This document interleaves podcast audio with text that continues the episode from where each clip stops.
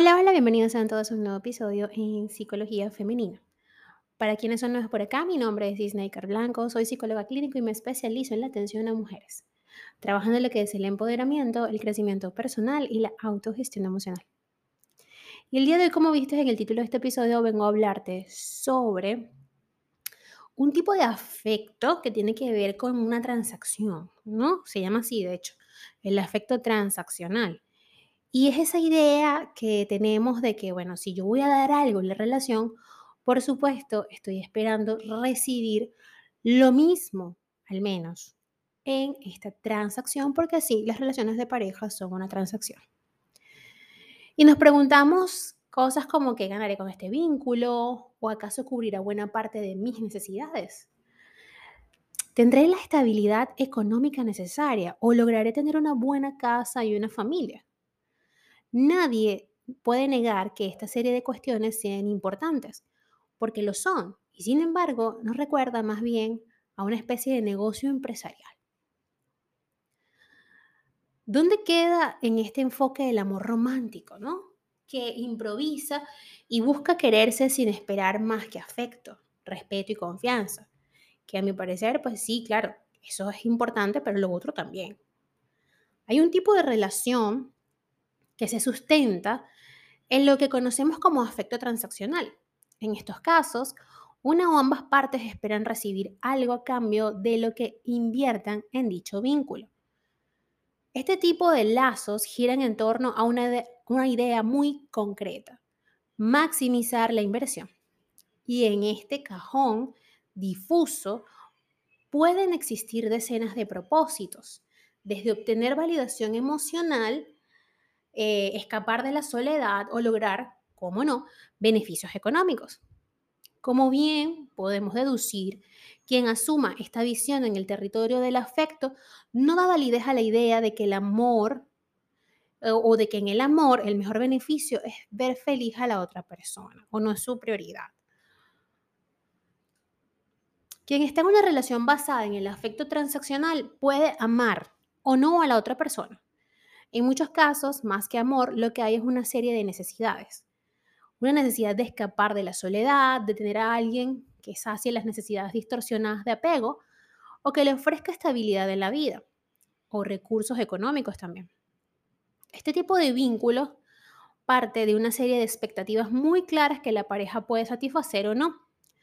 Esto en un principio puede llegar a parecer tan materialista como frío a nivel emocional, aparece más veces de lo que pensamos y es muy común iniciar una relación con alguien del que estamos perdidamente enamoradas para darnos cuenta poco a poco que con esa persona todo tiene un costo. La reciprocidad solo existe si previamente se ha dado una inversión. Es decir, el ser amado no hará nada por nosotras si nosotras previamente no hemos satisfecho sus, sus demandas o sus necesidades. Ese mercantilismo afectivo aniquila, destruye y vulnera todo lo que entendemos por el amor auténtico. Ese que ofrece lo mejor de sí al otro porque así lo desea, sin medir antes que se ha recibido de la pareja. Podemos definir el afecto transaccional como una vinculación afectiva en la que uno o los dos miembros de la relación esperan obtener una ganancia de ese vínculo al visualizar este concepto, es muy posible que pensemos al instante en un tipo muy concreto de parejas, esas constituidas únicamente por el interés económico. Pues bien, lo cierto es que el enfoque transaccional no se basa únicamente en el dinero o en el estatus. De hecho, este tipo de perfil busca también desde reforzar la autoestima y el ego hasta satisfacer sus vacíos o necesidades emocionales. Por ello, la persona que ve la relación a base de costes y ganancias nos hará de manera frecuente las siguientes preguntas. ¿Cómo esperas que haga yo esto por ti si tú no haces nada por mí? O, ¿por qué no te esfuerzas en respetarme y en quererme un poco más?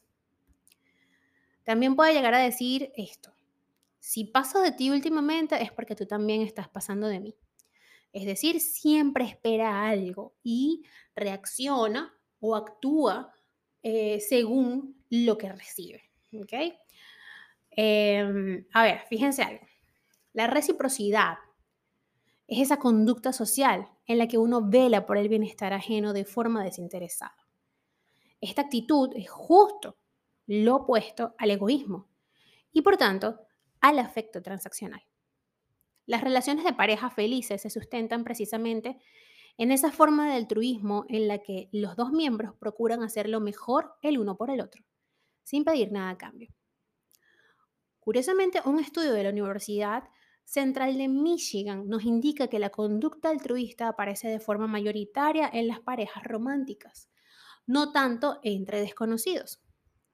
Se busca propiciar actos positivos que reviertan en la felicidad de la otra persona. Y este comportamiento se lleva a cabo por el simple hecho de ver feliz a quien amamos. Esto ya es una recompensa.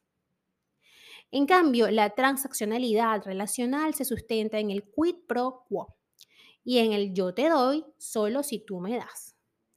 No podemos negar que en una relación debe existir siempre un beneficio mutuo y que de algún modo siempre damos por sentado que el altruismo será bidireccional. Sin embargo, en la pareja que ejerce un efecto saludable no hay imposiciones y todavía menos ese mercantilismo en el que todo acto se analiza para saber qué cuota de afecto o atención nos deben. El afecto transaccional es más material y menos emocional. Ahora bien, cabe señalar que hay parejas que sí optan por esta modalidad relacional y lo hacen llegando a una serie de acuerdos sobre las inversiones y beneficios que quieren, esperan obtener de este matrimonio o vida en común, si no, vean a los famosos. A veces buscan obtener estatus social, beneficios económicos o un determinado estilo de vida en el que ambos salen ganando. Y las expectativas entre ambos están en sintonía y el quid pro quo es ese engranaje que hace fluir el día a día. Tú me das y entonces yo te doy para que lo nuestro siga funcionando. Esa es más o menos la línea de pensamiento de este tipo de pareja o de relación. Ahora bien, ¿quiere decir esto que por haber un consenso previo, el éxito y la felicidad está garantizada? Pues fíjense que no siempre. Las relaciones transaccionales suelen terminar de manera conflictiva. La pareja constituida en realidad por dos socios empresariales, y no siempre por dos amantes, acaban por chocar en sus propósitos, Tarde o temprano surgen las discrepancias y los resentimientos. Vamos a tener presente algo. El amor nunca puede ser un negocio. El afecto no sabe de balances o de costos. Solo pide autenticidad, respeto y reciprocidad. Hasta acá el episodio de hoy. Espero que lo hayas disfrutado y si ha sido así, por favor, déjamelo saber a través de mis redes sociales en Instagram, Twitter, Clubhouse y Twitch como Plenitud 11, en Patreon como Plenitud y en TikTok como Snaker Blanco Psicólogo. También ahora en YouTube como Psicología Femenina puedes encontrarme y allí podrás disfrutar de material audiovisual de provecho para que te ayude en este camino de crecimiento personal. Un fuerte abrazo y que tengan todas y todos un hermoso inicio de semana.